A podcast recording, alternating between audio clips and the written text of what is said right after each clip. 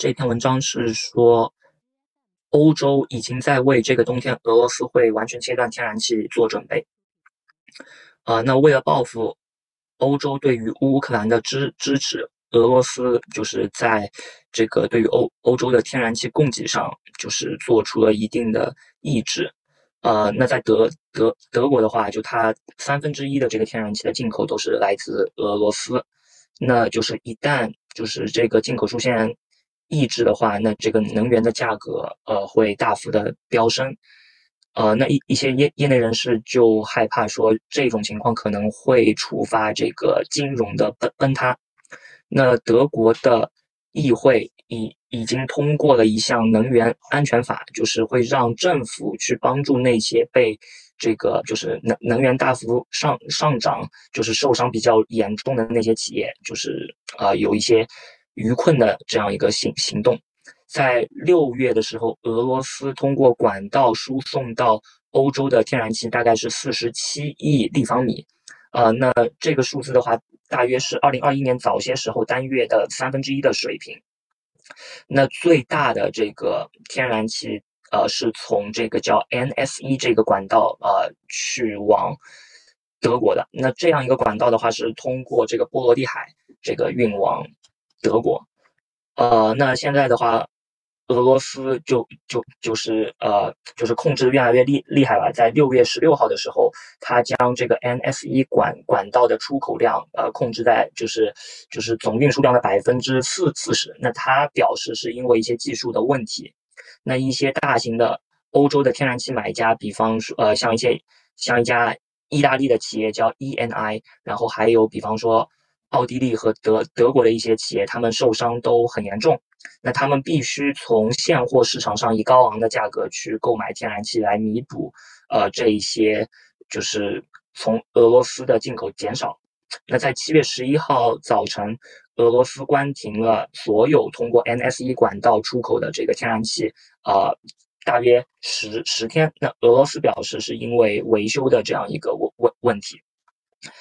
啊，那一些就是智智库就认为，这个普普京有可能就是随着天气变得越来越冷，他会将这个天然气，呃，就是利利用它作为一项有力的武武器，然后在呃，就是它这个作作用最明显的时候去发挥这样一个武器。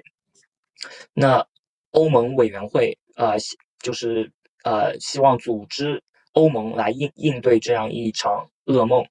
呃，那。就是他们希他们需要确认，就是即即便在就是完完全停输天然气的这样一种情况下，呃，就是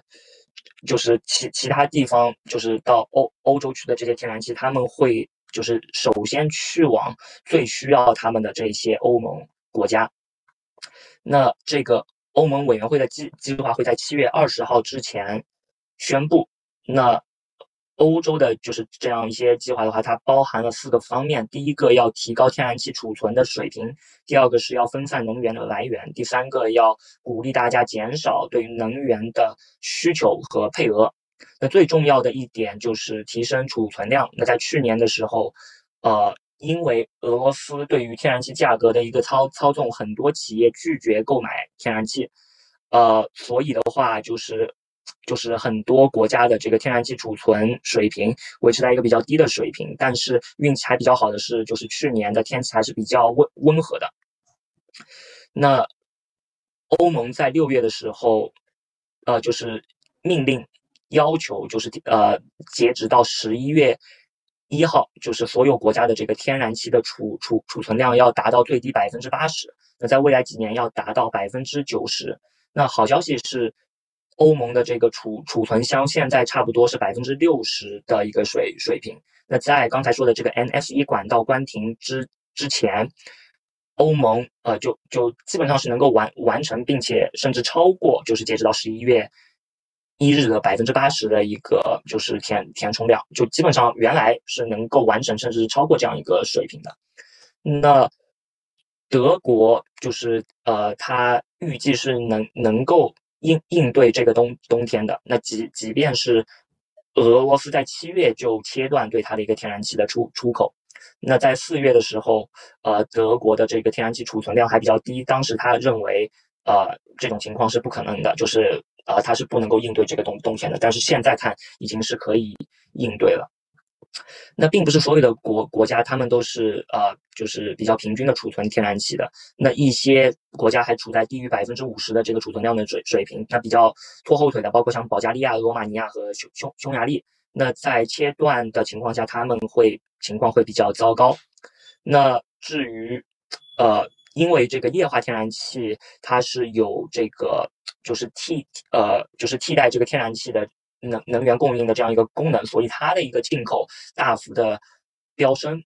呃，那再加上就是在欧洲这个液化天然气的价格很高，就使得一些原来运往亚洲的这个液化天然气现在也转向欧洲。那在第一季度的话，有四百一十亿立方米的液化天然气进入了欧洲，呃，同比是增长了百分之七十。但是呢，这种情况是否能够维持是一个明显的疑问，因为。欧洲已经用用掉了，就是世界上那么多的液化天天然气，所以就是剩下来可能没有足够的液化天然气能够完全弥补俄罗斯切断的影响。尤其是如果中国经济从疫情恢复的话，它的需求也会比较多。那与此同时的话，呃，液化天然气是不能够直接去往德国的，因为德国是没有这个再气化的设施的。就是说，液化天然气过来，它是不能去呃，就是不能把它转为气的。呃，就是它没有这种设施。那欧盟的中期计划是，就是提高风能、太阳能和绿色氢能的这种能能能源来，就是替代俄罗斯的进进口，但是在短期内就很难实现。那像一些成员国，包括荷兰、德国，他们都发发布了就是环境保护的这个呃免除令，就对于那些煤炭企业呃发发了这个防。环境保护的免免除令，让他们能够呃暂时性的提供更多的能源。那随后的话就是一些需求上的问问题了。那更高的天然气价格已经削减了一些需求。那